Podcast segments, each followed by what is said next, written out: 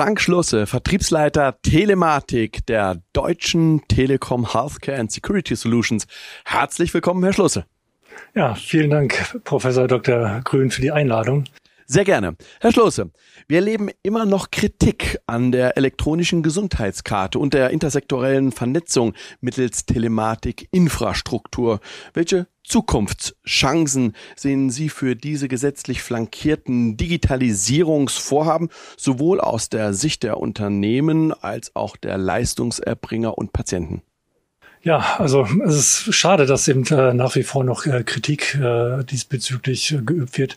Mag daran liegen, ähm, dass eine, eine lange Zeit zurückliegt, als die ersten Ideen äh, entwickelt wurden, bis es dann jetzt eben äh, vor zweieinhalb Jahren dann auch tatsächlich funktioniert hat, dass eben die äh, Vernetzung seinen Start fand mit der Telematik-Infrastruktur und eben halt auch die elektronische Gesundheitskarte verfügbar ist. Ähm, ja, leider ist sie in der Kritik, denn ähm, die EGK äh, hilft, Menschenleben zu retten. Das wissen leider die wenigsten. Auf dieser Karte ist es eben möglich, ähm, den Notfalldatensatz anzulegen. Also ähm, Daten, die über das Blutbild auch, auch hinausgehen in Bezug auf Unverträglichkeiten von Medikamente oder ob man Bluter ist. Oder, na, auf jeden Fall die, die lebensnotwendigen Daten, die man äh, braucht, wenn es einen Notfall gibt, die dort sind, sind dort abzulegen. Ja, ähm, insofern äh, leider wissen das zu wenige und darin liegt auch dann ein, ein Stück weit das Problem. Wir sind als äh, Telekom von Anfang an dabei. Ähm, wir sind da auch gut aufgestellt, was die Vernetzung natürlich sowieso angeht, aber eben halt auch speziell für die Telematik-Infrastruktur sind also von Anfang an dabei und erleben es eben leider immer wieder, ähm, dass diese Kritik geübt wird. Ja, insofern ähm, ja, hoffen wir eben darauf, dass alle Akteure und äh, die Zeichen, die erkennen wir gerade in den letzten zwei Jahren doch doch, doch immer zunehmender, dass sämtliche Akteure, sei es die Politik, sei es die Selbstverwaltung, eben wir als Industrie auch, dass wir eben um, um die äh, Vernetzung herum, was die Telematikinfrastruktur äh, angeht, dieses Ökosystem mitgestalten und, und ausbauen. Denn äh, diese Telematikinfrastruktur mit ihrer Vernetzung und die Gesundheitskarte als erster Einstieg bilden eigentlich die Digitalisierung des Gesundheitswesens für die nächsten Jahre. Die elektronische Patientenakte gefühlt seit Jahrzehnten diskutiert. Nun haben wir sie mit Beginn des Jahres. Was würden Sie sagen? Ist es einer der ersten Schritte oder würden Sie sagen, es ist ein richtiger Gamechanger? Ja, wir freuen uns auf jeden Fall erstmal dieses Mal, dass die EPA nun, nun endlich tatsächlich da ist. Und ähm, ja, wird es ein, ein Game Changer sein. Ähm, in erster Linie wird es erstmal so sein, äh, dass wir uns insbesondere daher darüber freuen, weil der Patient in den Mittelpunkt äh, gestellt wird. Ähm, und zwar in der Form, dass äh, die Patienten und, und gesetzlich Versicherten in die Lage versetzt werden, auf äh, ihre EPA, ihre elektronische Patientenakte zuzugreifen, in der sämtliche medizinische Informationen vorliegen, sämtliche Patientendaten. Also die Patienten werden Teil der Digitalisierung, Teil der Telematikinfrastruktur, partizipieren daran und sind auch her über ihre Daten. Denn nur sie selbst bestimmen darüber, was dort reinkommt und wer dieses sehen darf. Also insofern der Partizipationsgedanke, den Patienten reinzuholen, ist eigentlich der, der wesentliche Erfolg äh, mit der EPA. Wir hoffen natürlich, dass sie da großen Anklang findet. Wir haben da sicherlich Nachholbedarf gegenüber äh, dem, dem europäischen Ausland, äh, wo man immer wieder hört, wie weit sie dort sind. Das muss man mit Augenmaß äh, sehen. Wir sind nun mal auch wesentlich größer von der Bevölkerungszahl. Wir haben ein ganz anderes Gesundheitssystem. Also wir haben da sicherlich viel zu tun, keine Frage aber wir müssen jetzt nicht in ein äh, Überholtempo äh, äh, da rein reinkommen und äh, uns da verstolpern. Also mit Augenmaß ranzugehen, äh, hat sich, glaube ich, bei uns schon bewährt. Natürlich brauchen wir Tempo. Ähm, die, die Digitalisierung ist nicht aufzuhalten, aber ähm, die EPA ist wirklich eine Grundlage, A, den Patienten reinzuholen, aber dann auch die Mediziner, die Ärzte, die bisher auch relativ zu kurz gekommen sind in der Digitalisierung.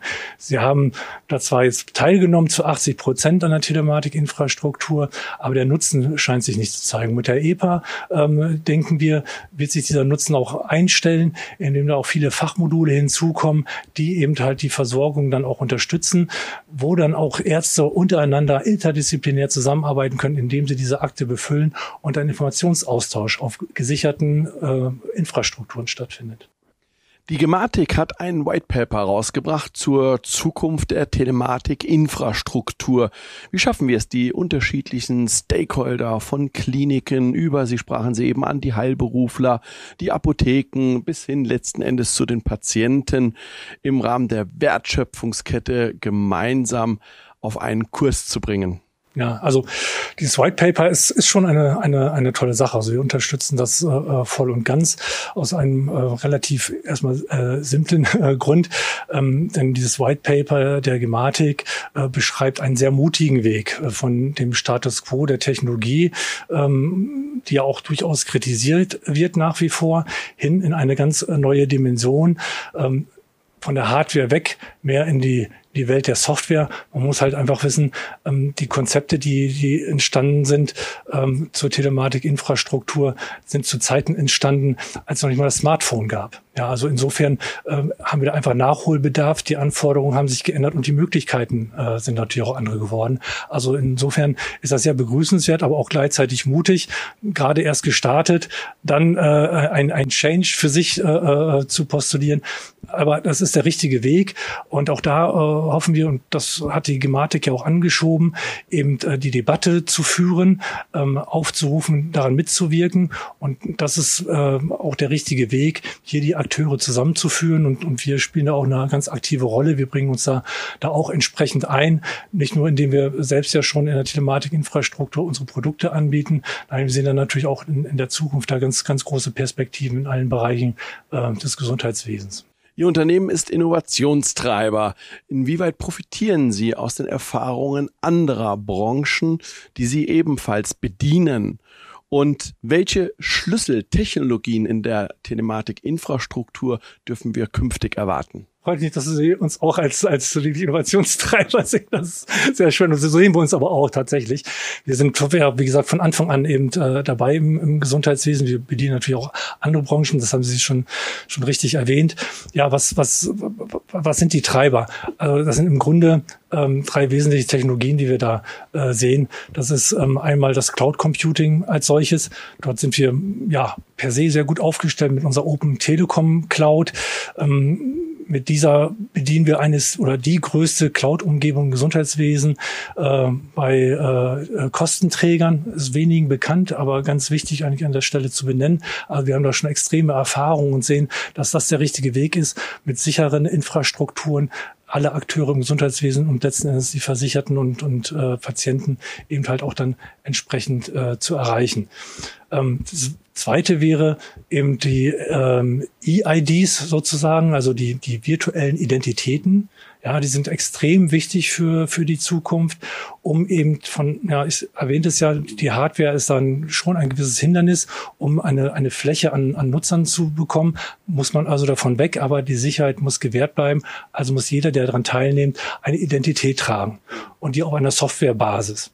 Ja, und äh, da, da sind wir ebenfalls äh, gut dabei, indem wir auch heute schon ähm, Institutionsausweise, Heilberufsausweise vermarkten, ähm, auch Millionen äh, von, von Zertifikaten für die EGK geliefert haben. Und wir waren ja auch äh, einer der ersten Trust Center Anbieter im letzten Jahrhundert, kann man schon fast sagen. Also insofern ähm, sehen, sehen wir da eben ganz, ganz große Chancen und die Notwendigkeit, hier die Technologien zu bedienen. Und last but not least ist es auch sicherlich die, die KI oder, oder auch ähm, ja, das, das Data Mining, äh, Big Data sind auch so die, die, die Schlagworte der Vergangenheit.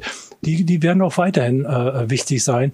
Denn ähm, wenn schon KI im Badezimmer anfängt, äh, bei der elektrischen Zahnbürste, die 3D quasi Aufnahmen äh, macht, ähm, ja, die KI, die, die, die wird seinen Einzug halten. Also wir haben da auch schon Stimmen aus, aus dem universitären Umfeld erfahren, wo man äh, den, den Studenten sagt, ja, werden sie nicht mehr Radiologe, sie brauchen wir nicht mehr, weil die KI-Systeme eben halt die Diagnostik übernehmen.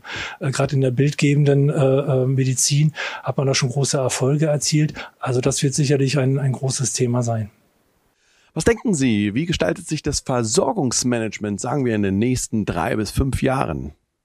Eine sehr, sehr gute Frage. Das ist so das Orakel, was man da, da ruft. Wir sind ja in Deutschland ja gerade gestartet im, im Grunde mit der Digitalisierung, dank eben äh, der Gesetzeslage, äh, die wir vor, vorfinden. Äh, also ich habe zumindest das Gefühl, dass in den 30, letzten 30 Monaten mehr passiert ist als in den letzten 20 Jahren. Ja, Und äh, das jetzt wirklich einsortieren, schwierig. Aber ich freue mich auf jeden Fall, dass die Telemedizin bin ich mir sicher, äh, in die Regelversorgung äh, kommen wird. Wir haben ja schon die ersten äh, ähm, ähm, ja, telemedizinischen äh, Anwendungen oder, oder Therapien, die ja äh, ähm, vergütet werden, bezahlt werden. Das ist ja der erste Schritt. Also Videosprechstunde und, und Videocoaching. Ja. Danke. Ähm, das, das sind ja jetzt abrechenbare äh, Positionen. Die hatten wir zuvor ähm, ja nur über Insellösungen realisieren können, über Selektivverträge und eben nur einen kleinen Kreis ähm, ja, der Versicherten eben zugutekommen lassen. Also das ist eine ganz tolle Sache und das wird auch, auch äh, ausgeweitet werden und ist ja auch notwendig, da im ländlichen Raum da entsprechend auch die medizinische Versorgung ähm, sicherzustellen. Also das ist sicherlich ähm, ein, ein, ein Trend oder ein oder das, das Thema für fürs Versorgungsmanagement, aber auch eben ähm, ja, der Patient, der wird stärker im Mittelpunkt stehen. Sei es durch die Teilhabe, ähm, wir sprachen ja von, von der EPA, ähm, wir sprachen von auch mobilen Zugängen. Ähm, also diese Teilhabe, da auch eine, eine Datensouveränität herzustellen äh, als Versicherter, ähm, das wird auf jeden Fall eine ganz große Rolle spielen, gekoppelt eben halt mit den KI-Themen, die ich ansprach. Es wird sehr datenzentriert sein. Daten- und patientenzentrierte Versorgung, was wir uns ja alle wünschen. Das wird durch Digitalisierung einen, einen, einen wirklichen Aufschwung geben. Die, die Entwicklung wird sehr schnell gehen, dass man von der quasi konventionellen äh, Behandlung hinkommt zu einer sehr individuellen. Äh, nicht basiert auf, auf Vergangenheitsdaten, sondern vielmehr auf fast Echtzeitdaten. Ja, dass wir eine ganz andere Qualität äh, äh, bringen, die den Patienten in den Vordergrund stellt und die Therapiemöglichkeiten natürlich äh, wesentlich steigern wird. Herr Schlosse, vielen herzlichen Dank. Ja, sehr gerne, Herr Professor Dr. Grün. War mir eine Ehre.